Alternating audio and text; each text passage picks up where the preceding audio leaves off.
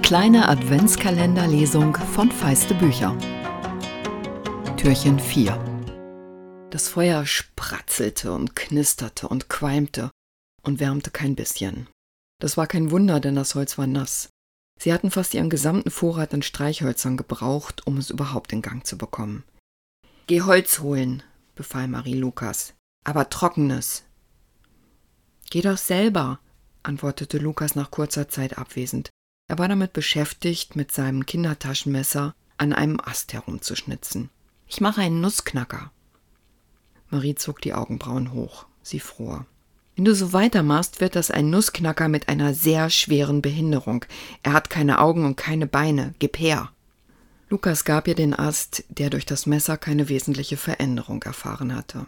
Marie sah ihn kurz an, fand ihn trocken genug und warf ihn ins Feuer.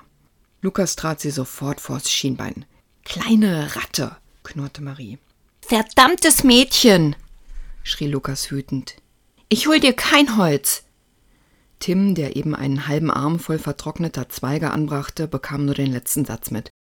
Du holst auch Holz, befahl er Lukas. Marie hilft dir. Wenn's nicht richtig brennt, geht das mit den Krachern nicht. Aber Marie hat, begann Lukas empört, doch die fiel ihm ins Wort. Wir gehen schon, sagte sie. Komm jetzt. Einen schönen Start in die Woche wünsche ich euch.